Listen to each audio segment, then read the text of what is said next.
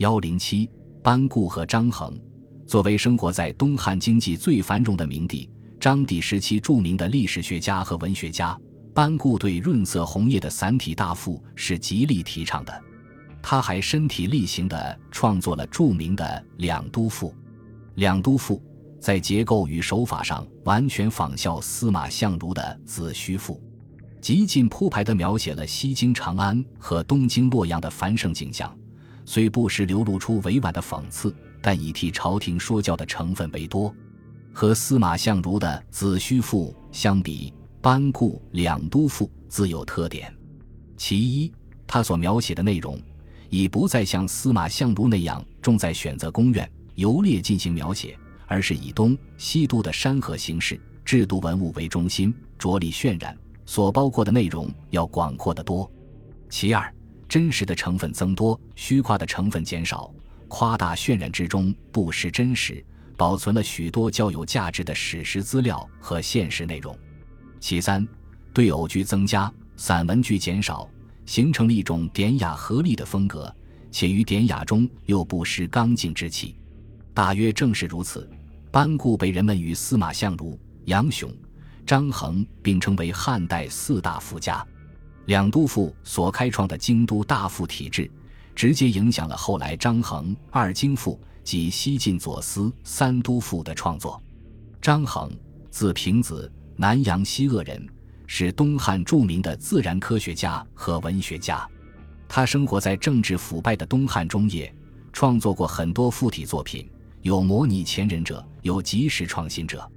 而二京赋。则代表了他大幅创作的思想倾向和水平。面对统治者骄奢淫逸的腐朽生活，秉性正直、不逐名利的张衡内心充满了激愤，于是作《二京赋》进行烹鉴。时天下承平日久，自王侯以下莫不于耻，衡乃拟班固两都作《二京赋》，因以讽谏。京思复会，十年乃成。《二京赋》结构宏大。长达七千六百多字，为汉代赋作所仅见，在形式上仍没有突破散体大赋的城市。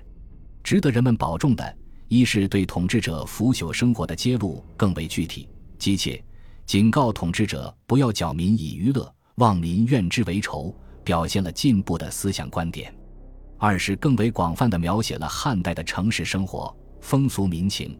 尤其比较详尽地描写了东西京的文物制度，如西京的百戏，东京的大傩，给后人研究汉代文化史留下了宝贵资料。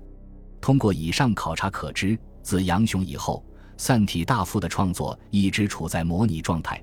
尽管人们也取得了这样那样的成就，但大赋呆板滞涩的形式主义倾向始终没有得到克服，相反却越来越严重。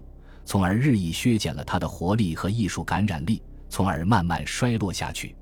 到东汉中后期，一种短小灵活的抒情小赋在赋作的变革中兴起，散体大赋也就随着时代的推移退出了文坛。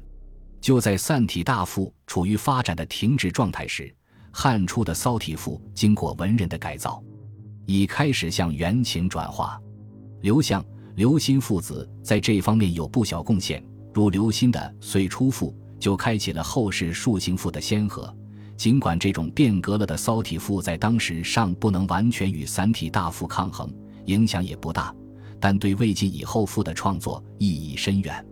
尽管散体大赋因有各种各样的缺点，诸如过分讲究形式，影响了内容的表达；铺张过分，夸张失实，层层排比，呆板少变，喜用奇字僻句，难读费解等。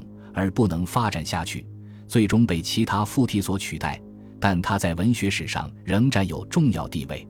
作为两汉文学的代表，他们描写了中华民族大发展时期的社会生活，歌颂了帝国的强盛和统一，反映了富有进取精神的中华民族勇于开拓和进取的业绩。这是具有积极意义的。它具有讽谏意味，尽管这很微弱，但仍然反映出作者的进步倾向。散体大赋描写了辽阔的疆域、富饶的山川、繁华的都市、巍峨的宫殿，以及田猎、歌舞、音乐、杂技、车马、服饰等丰富多彩的内容，扩大了文学的题材。在艺术技巧方面，大赋讲究形式美，对于古代文学观念的形成及文学脱离学术走向独立，具有不可低估的作用。